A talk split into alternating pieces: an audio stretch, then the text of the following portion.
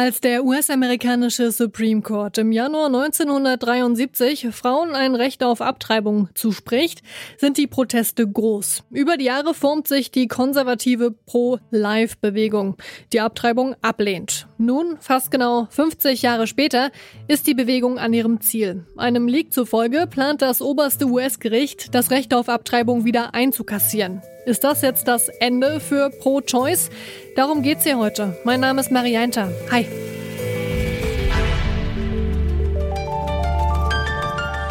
Zurück zum Thema.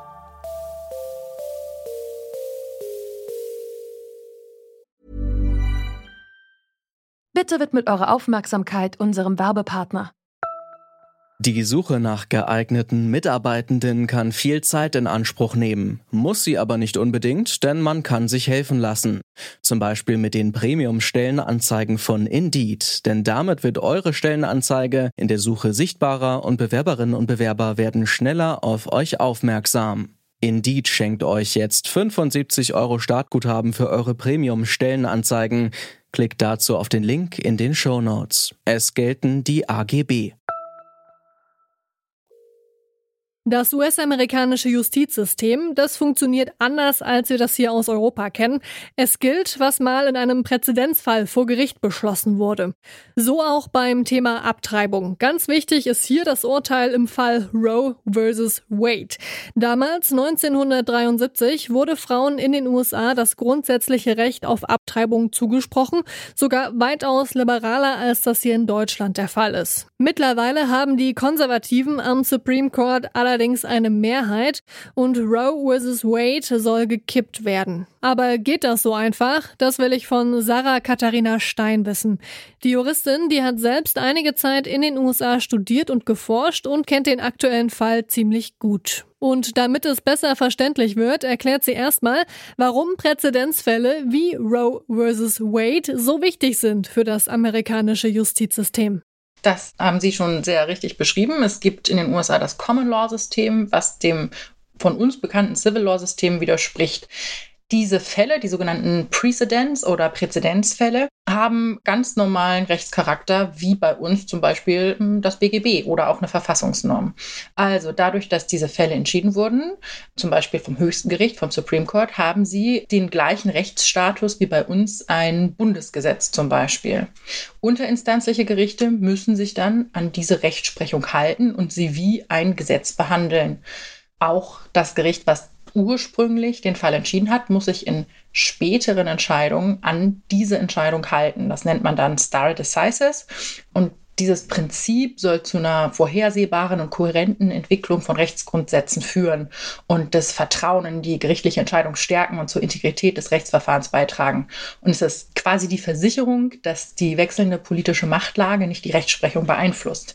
Das heißt, auch ein zukünftiger Supreme Court, der ganz anders besetzt sein kann, muss sich eigentlich an die von ihm vorher getätigten Entscheidungen weiterhalten. Jetzt kommen wir nochmal zurück auf Roe vs. Wade. Das könnte ja jetzt, wenn man dem entsprechenden Entwurf glauben mag, aufgehoben werden. Wie lassen sich denn solche Entscheidungen des Supreme Courts überhaupt aufheben? Geht das so einfach? Ja, das ist ein Problem, denn eine Aufhebung eines vorherigen Präzedenzfalls entspricht ja einem Widerspruch mit dem von mir kurz beschriebenen Stare Decisis Grundsatz, also dass man sich eigentlich an die vorherige Rechtsprechung halten muss. Aber natürlich ist das nicht in Stein gemeißelt und Entscheidungen können aufgehoben werden. Das ist auch in den USA schon oft passiert, zum Beispiel in Fällen, die die Rassentrennung in den USA festgeschrieben haben. Die wurde natürlich, Gott sei Dank, aufgehoben und da wurde auch vorherige Rechtsprechung vom Supreme Court aufgehoben und überstimmt. Wenn das hier passieren soll, dann braucht es eines besonderen Begründungsaufwandes, der in dieser Draft Opinion auch theoretisch dargelegt wird und dann auch ausgefüllt wird. Die Entscheidung, die überstimmt wird, muss grundlegend falsch gewesen sein und unbrauchbar und auch nicht funktionieren in ihrer Anwendung für einen rechtlichen Konflikt zu befrieden. Und das wird hier von Alito angegeben, also vom Richter, der den Draft geschrieben hat, angegeben, dass hier eine Unbrauchbarkeit vorliegt durch Roe gegen Wade und dass auch der Fall grundsätzlich im Konflikt mit der Verfassung gestanden hätte, die kompletten letzten 50 Jahre. Demokratische PolitikerInnen, die sind empört über die mögliche Rücknahme von Roe vs. Wade, aber sie werden auch dafür kritisiert, dass sie in Washington gerade nicht alles dafür tun würden, um die Grundsatzentscheidung in ja, kodifiziertes Recht umzuwandeln. Denn nur dann würde es ja auch weiterhin Rechtssicherheit in Sachen Abtreibung geben. Geht es denn so einfach? Könnten Sie das einfach in dieses ja, kodifizierte Recht, vielleicht können Sie das nochmal erklären, umzuwandeln?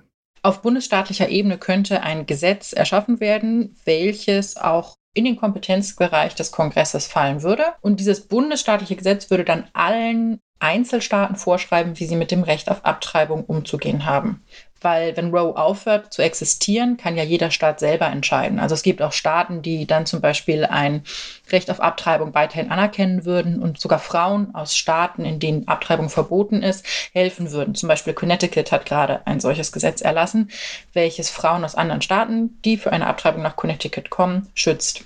Aber auf der Bundesebene, um darauf zurückzukommen, könnte entweder ein Bundesgesetz eingeführt werden, was zum Beispiel Bernie Sanders gerade lautstark fordert oder auch Präsident Biden angekündigt hat. Das wird aber wahrscheinlich an den Mehrheitsverhältnissen im Kongress scheitern. Zwar haben die Demokraten im Kongress und im Repräsentantenhaus und im Senat gerade die Mehrheit, allerdings eine knappe Mehrheit. Und in den USA gibt es den sogenannten Filibuster. Das heißt, eine Abstimmung kann unmöglich gemacht werden, indem ein Senator oder eine Senatorin zu einem Thema einfach so lange redet, wie sie will. Das klingt erstmal absurd und relativ unbedeutend, legt aber regelmäßig den Senat lahm. Das heißt, ein Filibuster blockiert alle weiteren Tagesordnungspunkte und Legislaturvorhaben, gegen die ein Filibuster in Stellung gebracht wird, können einfach nicht durchgeführt werden.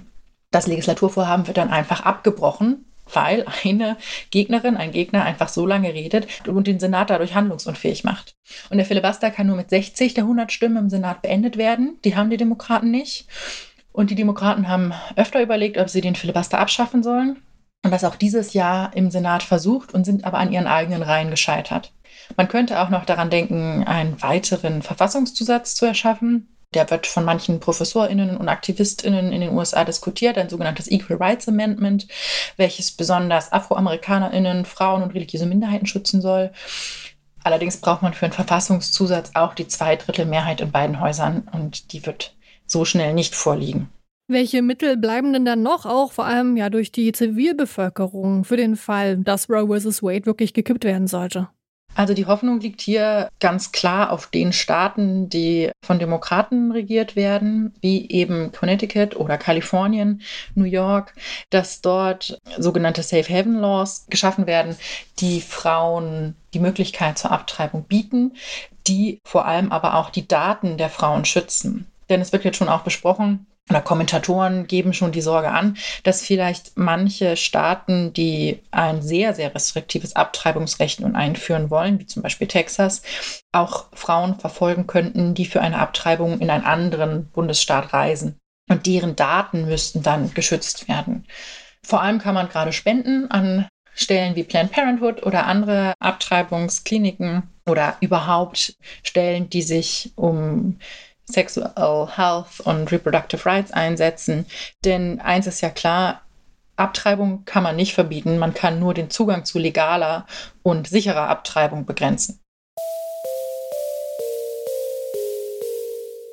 So wie es aussieht, könnte der Supreme Court Roe vs. Wade tatsächlich kippen. Ganz sicher ist das allerdings dann erst im Juni. Die Folgen wären für AmerikanerInnen, die ihre Schwangerschaft abbrechen wollen, dramatisch. Nach Einschätzungen der Juristin Sarah Katharina Stein dürften daraufhin ungefähr 30 Staaten Abtreibungen für illegal erklären und damit einen harten Schlag gegen die Selbstbestimmung landen.